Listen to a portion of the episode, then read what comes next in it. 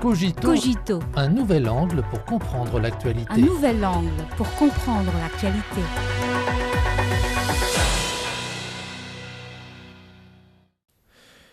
Bienvenue à Cogito.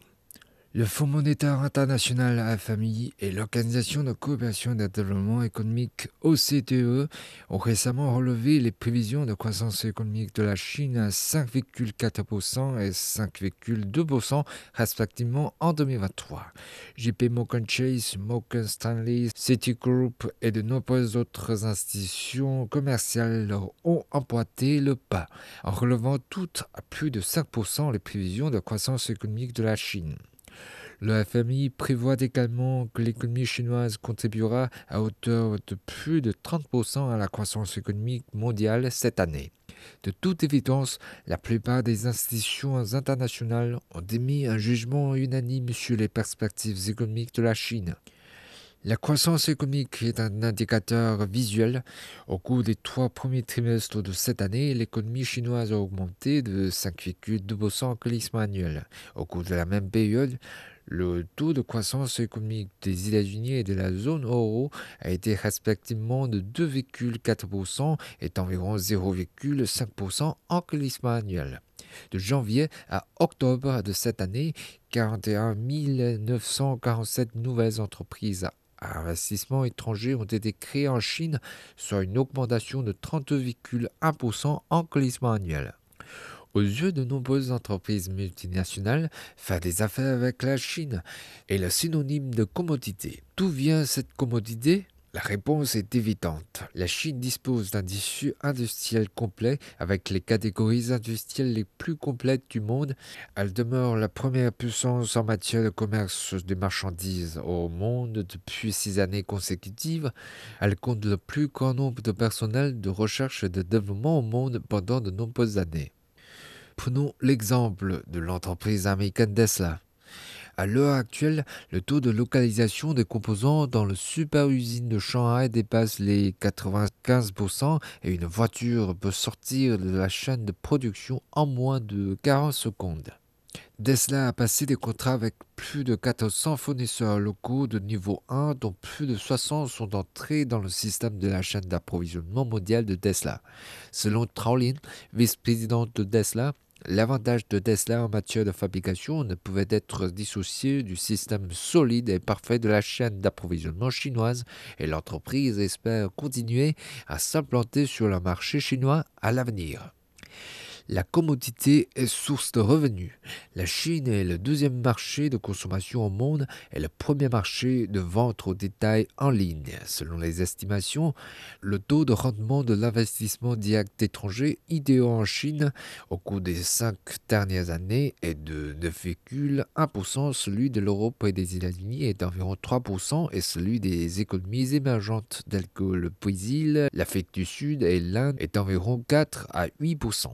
Le taux de rendement des investissements étrangers en Chine se situe donc à un niveau élevé à l'échelle mondiale. Certes, certains évoquent peut-être une baisse en glissement annuel des investissements étrangers en Chine au cours des dix premiers mois de cette année. Il convient de considérer cette baisse dans le contexte mondial. Selon un rapport publié par l'OCDE en juillet dernier, au premier trimestre de 2023, l'ITO a chuté de 25% d'une année à l'autre à l'échelle mondiale. Dans le contexte de l'entreprise de l'économie mondiale, les investissements transfrontaliers mondiaux sont faibles et la Chine peut difficilement faire cavalier seule. Or, l'augmentation forte de 32,1% des entreprises à investissement étranger nouvellement créées en Chine au cours des dix premiers mois de cette année démontre d'énormes potentialités de la deuxième économie mondiale dans l'absorption des investissements étrangers.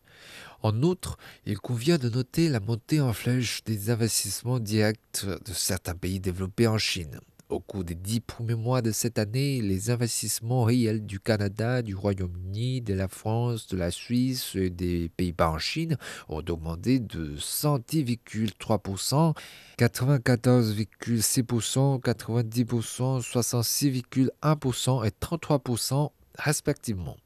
Plus important encore, la Chine n'est plus seulement l'usine du monde. Dans des domaines tels que le développement vert et l'économie numérique, la Chine mène la course, apportant un nouvel élan à l'économie mondiale. À l'heure actuelle, la puissance installée de la Chine en matière de nouvelles énergies représentait plus d'un tiers du total mondial.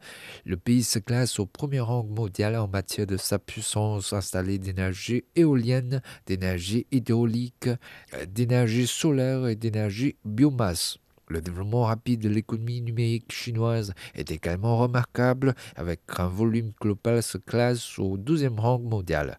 Le pays est désormais en dette pour les applications Internet, le nombre d'utilisateurs d'Internet et le développement de l'intelligence artificielle. Plus profondément, l'économie mondiale est actuellement confrontée à de multiples défis, tels qu'une inflation élevée, des conflits géopolitiques, des crises énergétiques et alimentaires.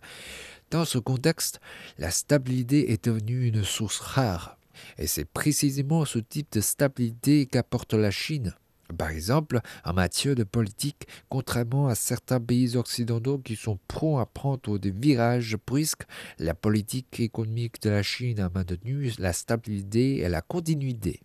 En matière de concept de développement, contrairement à certains pays occidentaux qui cherchent à faire le découplage et à rompre la chaîne d'approvisionnement, la Chine a toujours mis l'accent sur le développement commun, la construction d'une économie mondiale ouverte et la réalisation de la modernisation dans tous les pays.